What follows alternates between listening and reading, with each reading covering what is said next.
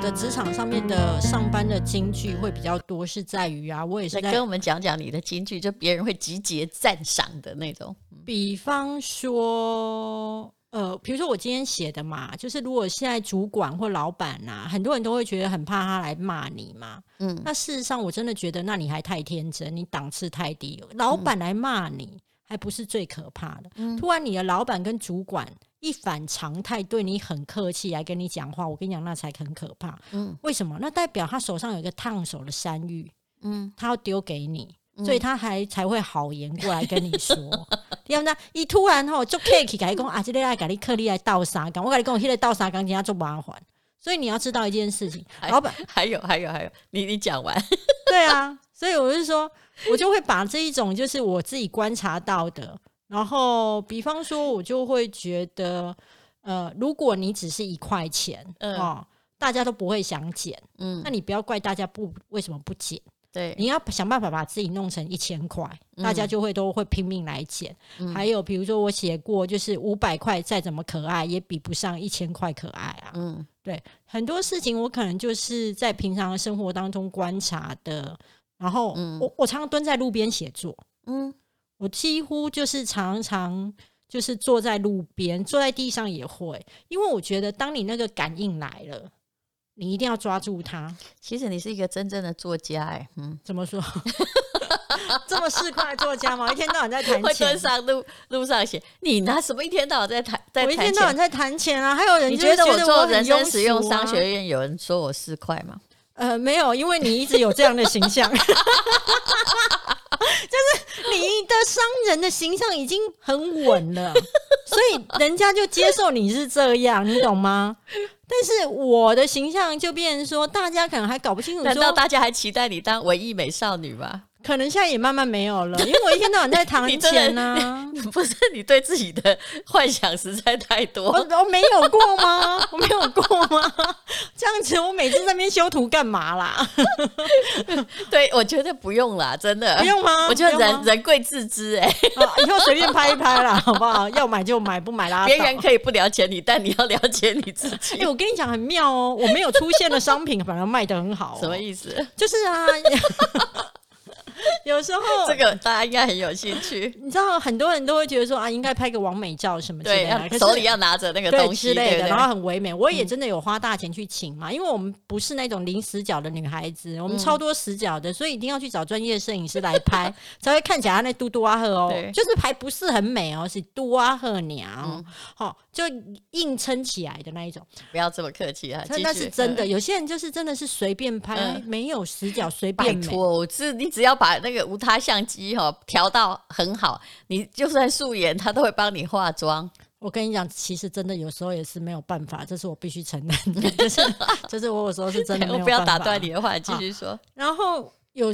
我曾经就是赌气嘛，就是因为我觉得那个产品真的很好，嗯然后我就然后厂商不相信我，因为他没有开过团，嗯所以呢他就说，你知道他连给我三万块，他们嗯都还要在那边。就是说还要跑流程，还要去问董事长什么？我想说靠腰嘞，诶，我可以讲这句话吗？要可以，因吗？为 不用啊，哦不用吗没有哦 NCC，目前没有。我当时非常的生气，我想说，哎、你知不知道别人拿一篇的基本稿费六七八万，在拜托我，本小姐还不见得要收。今天是因为我用了你的产品，我真的觉得很好，然后嗯我就想说来拜托你，你居然跟我说三万块，然后你们还在犹豫，我整个超生你气。干嘛这时候又尊贵起来啊？谈对生意的时候哈，你要忘了你自己是那个撰稿人。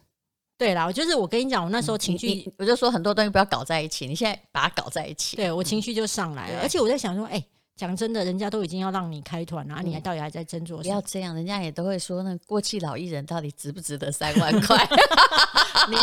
你你超过这个价钱太多了。哎我自己还这么高兴哈。呃好了，然后反正呢，后来你知道，我常常就是赌一口气，我就嗯跟他们家的主管说：“你那个三万块不用给我，嗯你就给我一盒产品，拍个照就好了嗯哈、因为那个如果哈我的业绩啊做不到三十万啊哈，嗯我就收你这一款产品就好了。嗯啊啊，我也就真的很对不起你们这样子。啊，如果我有做超过了，对不对？做了三十万之后，你要从第一块钱让我抽。嗯然后就这样，那因为没有钱嘛，我没有跟他收任何钱，所以我就等于拿那个产品啊，然后墙壁拍一拍，对，嗯，卖超好，就是我史上卖最好，所以我不要出现会卖更好。那你你有出现不是吗我？没有你啊，是只有墙壁跟那个产品吗？对啊，因为没有钱可拍啊，这个就是文字的力量啊！你你那时候怎么写那稿子？你说我我就把我跟他们对骂的过程都写出来、啊。就是就是骂他们有多不识货啊，搞什么？我懂了，，我懂了，你知道搞什么？就是怎么会这么不识货、啊？哎、搞什么鬼东西、啊？原来是原来是这样卖。我跟你讲哈，你已经激起了大家的义愤，而相信那个东西很好，因为你知道吗？是你去。最重要的是，你去找人家，你不是在写业配文。我要做商业分析是这样，而且我跟你讲，因为我很情绪，所以我每次跟他吵一次架，我就把吵的过程就写出来一次。然后大家还要买，然后大家没有，大家应该觉得这厂商超讨厌啊呢。对，而且我跟你讲，我写的的时候，我就说，我告诉你们，我他们的东西真的很好用，但是我到现在都不确定我能不能开到团。所以呢，如果你们看得到呢，就代表说有成功了啊；看不到没关系，我就告诉你，我现在正在吵架。对，然后就这样子，然后到正式开团的时候，还是在写吵架的过程。结果卖了多少？三四百万。嗯，五五五百多万，哇塞！五嗯百多万。而且我知道啦，就是一个我其实也没听过的产品。，对对对，嗯，就是很冷门的产品，而且他们自己也吓到了，可能搞不好他们也没有那么多产品可以卖。其对实我们自己的 FB 也曾经卖到，就是说他们以为我们大概只能卖几十万，结果卖到他们公司没货。然后他也不告诉你，知道，因为他舍不得不接，结果大家很晚，他过了两三个两三个礼拜才拿到货。有没有遇到这种的？他不告诉你没货嘛？有，但是我当时发生了一个很有趣，因为他们家董事长其实人很好，但是是一个老先生，嗯然后所以他们家就是主管跑去跟他讲说：“哎、董事长，网站当了，当了，当了，嗯电脑当了。然后董事长就说：“啊，电脑当了，我们是重开机的喝啊。” 就是，当然他也觉得这是一个非常有趣的经验。好，那后来你跟这家合作过几次？现在合作过三次，然后他们被你们本来董事长应该是开脚踏骑脚踏车嘛，哈，那个对骑 U bike 上班，后来就变成那个没有没有开特斯拉。他们其实本来的收入就有其他关系企业，他们就是那种嗯老字号的，所以他有其他关系企业这一块保健品对他而言是做佛心的，就是做他就没有想到被你做起来。对对对对对，然后所以他们其实到现在都是对我蛮好的，只是因为就是他们是从德国进口，嗯那现在在疫情期间，常常东西都没有，哦，所以常常东西都没有，啊就也开不了。嗯，对，那个没有办法，因为代理商的悲剧就是这样。哎而且代理商如果把你人家卖太好，人家还可能把你收去过去。你看听过 Remova 的悲剧没有？哎、我不晓得，就是那个超厉害的行李行李箱啊大概十几年前第一次，呃，他们办发表会的时候，我知道那是个很贵的行李箱。那时候我是贪图一个行李箱，于是我就参加人家的发表会你那个，行李箱很贵、欸，就几万块嘛。然后我一直用到现就在，几万块，你讲的好像多轻然后后来他们其实我认为啦，这个台湾的这个老板把这个品牌哦，无论如何是让它高级化，然后整个店面设计很 Apple，就是相当极简、级啊很高级，然后把它推向一个呃精品，对，因为在台湾的价格，老实说也还比可能因为进口税的关系，不能怪进那个进口商，对啊，他们就把它卖的就是相当的高档，而且业绩哈曾经就是全世界最高。你看台湾才多少人啊？但是后来最近那个总代理啊，嗯。就把它整个收回去，而且去否认前任的 CEO 跟这个台湾代理商说永不收回的回忆，然后两个就开始打官司了。大概的整个详情是这样，所以你做得好跟做不好哦，做得好总公司要来收，啊做不好总公司也要把代理对权他会换收回去，所以其实代理的路程是非常尴尬，代理跟代工一样都尴尬，嘿，大家永远都在找另外一个出口。嗯对啊，就是要看开嘛，反正就是能够合作的时候，大家有利益共享，然我帮你介绍好更好的厂商啦，哎。可是我是觉得你真的不需要对这个人生气，因为我我讲实在话，你不要那个不舒服哈。其实他不认识你，刚开始、他不认识如果一时节偶一上一那扣点半地界的网红，而且他也不认为他公司虽然是有网站，他也不认为别人比他了解他的产品能够这个帮他卖啊。但是你抓住了哈，你的文笔很厉害，就是其实各位我写作写了很多年，但是我还是在跟黄大米学习，因为他抓住了很多东西。我就刚就在问说，你怎么把它卖的好？其实大家喜欢参与，你把吵架过程写出来就是参与，然后大家抓住了一个特色，那个特色就是说，虽然哈这个厂商这么难搞，黄大米这么生气，可是他是真的因为呃这东西而受益。而很好，所以他才这么坚持。所以这个看戏的人呢，会用到，嗯，我们在商学院里面说会有第一理性跟第二理性，尤其是用在新媒体。其实这个道理是，它是有一点像那个商业心理学，其实道理很新。我我在台湾没有看到有人讲，但是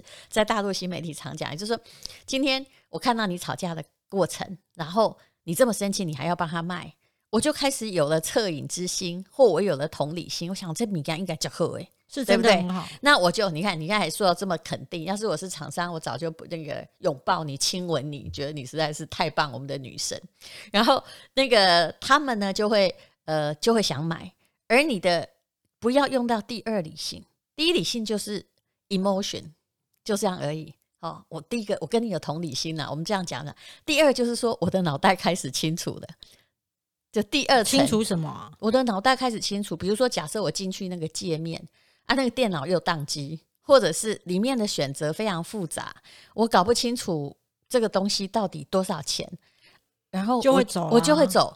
而且那个走是，或者是你突然让我想到说，我就是去比价了，有没有？那也会走了，那也会走。那但是你现在选到的那个刚好是。唯一的代理商，所以他就也没有比价的空间。所以我就后来发现说，如果你的网站哈，各位现在有很多人也是在做生意，你要让人家去这个消费，你用到人家的感性就好，不要用到人家的一个第二理性，就是一进来想要比较，想要怎么样。但是你的文章其实有时候哈，我来举个例子，比如说呃。有人会有什么贝塔什么酸什么什么什么叉叉叉乙丁醇点点点有没有？对，有些人那个叫做第二理性，写那些东波老烟。那我可以举，我从来不写。对对对，其实那个哈一一弄到那个哈复杂了。假设我刚刚说什么啊沙角酸好了，我随便乱讲一个，那你就开始想哇啊在想这是什么？你就开始去 Google，理性就进来了。当理性进来的时候，你也会看到别的商品的。那他就不会去买你的东西，所以你这样都不写，然后诉诸于某一些同理心，他跟你站在同一个故事里，那个其实是对的。就好像日本有一个红豆饼，你让我多嘴讲这个故事。有啊，我很认真在听。真的，日本有一个红豆饼哈，他们就是某一个，他就是一个帮日本很多商家哈，想要把他们东西制作成大众化的食品。那那个红豆饼呢，其实大家都一直想不出来，它虽然是一个。六十年的老字号，家传三代，京都的红豆饼，好，但是他们并想了半天，就觉得说，啊，那我们的广告词要怎么打？我们是不是要打说什么三代承传？有没有？嗯，然后打历史复古滋味，打历史牌。可是历史牌没 feel，就是历史牌本身是一个硬生生的数字，所以我觉得写广告词，哈，写最烂的就是。念了一大堆什么，比如说欧洲有机认证啊，法国有机认证，什么什么什么什么的，什么专利权，其实那个哈，你就写在不重要小角落就好了。好，然后呢，还有什么东西成分含量多少之类的，什么什么，我们这里有八趴。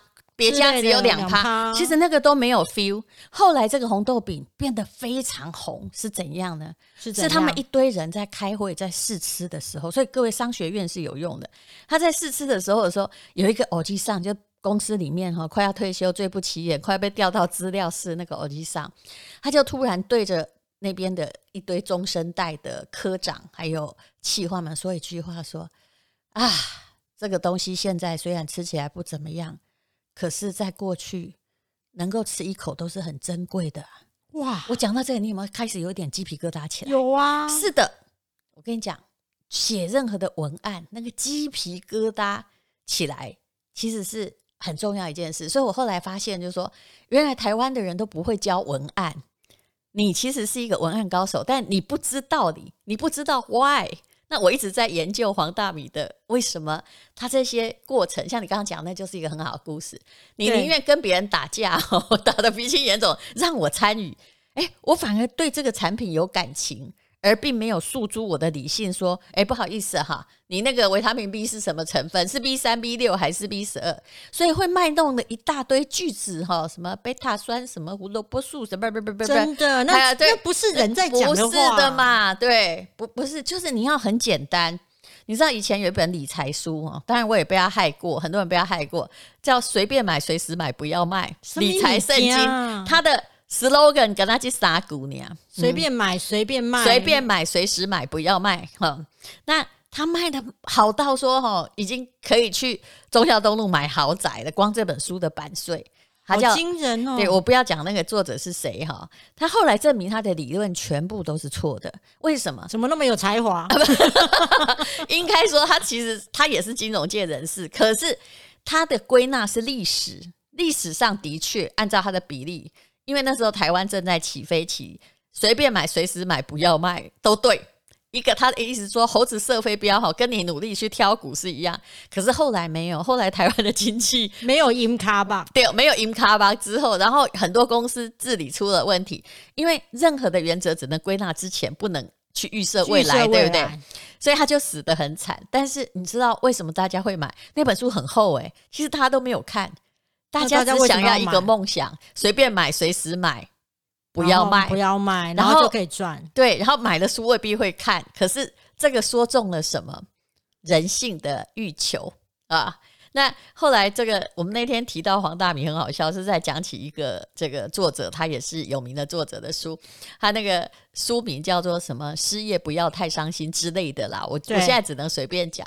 对，他说那个董事长就跟我说：“你猜他卖的好不好？”我说：“这一定卖不好。”对，然后董事长说：“你你怎么会知道？”我说：“我跟你讲哈，首先哈，那个题目就会让人直接站在那个标题上，就是我是个失业者，我才要看，对不对？那如果现在有工作，我才不要接受这个事实，我不爱垮。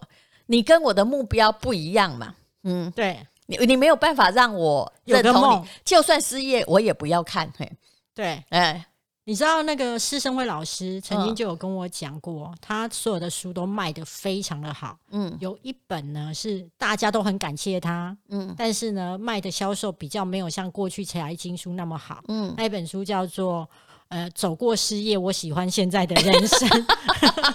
因为大家那个不是大家向往的那条路可，是那本书真的很好看 这。跟好不好看没关系嘛，因为你一开始就是告诉大家说你要经过失业才会了解我这个，所以很多文字它是有弦外之意。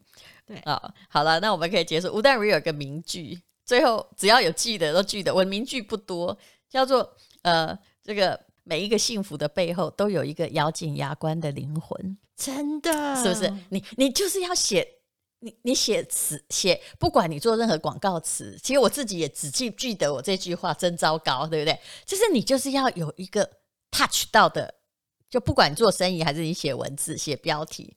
就好像现在大家都搞乱七八糟的标题让你去点一样，那像有时候我们也会被一些很怂的标题点到，像我最近也是十人牙会就写一个要么忍要么横，对啊，大家超喜欢的、对不？对？就是就跟你的东西有异曲同工之妙。如果你可以把它简化成更多字的话，嗯，这个商品管它有什么 B 二、B 三、B 四，什么贝塔胡萝卜都会卖。我觉得这就是，其实大米你是一个贤丽音啊，嗯，挺好，嗯，谢谢淡如姐的赞美。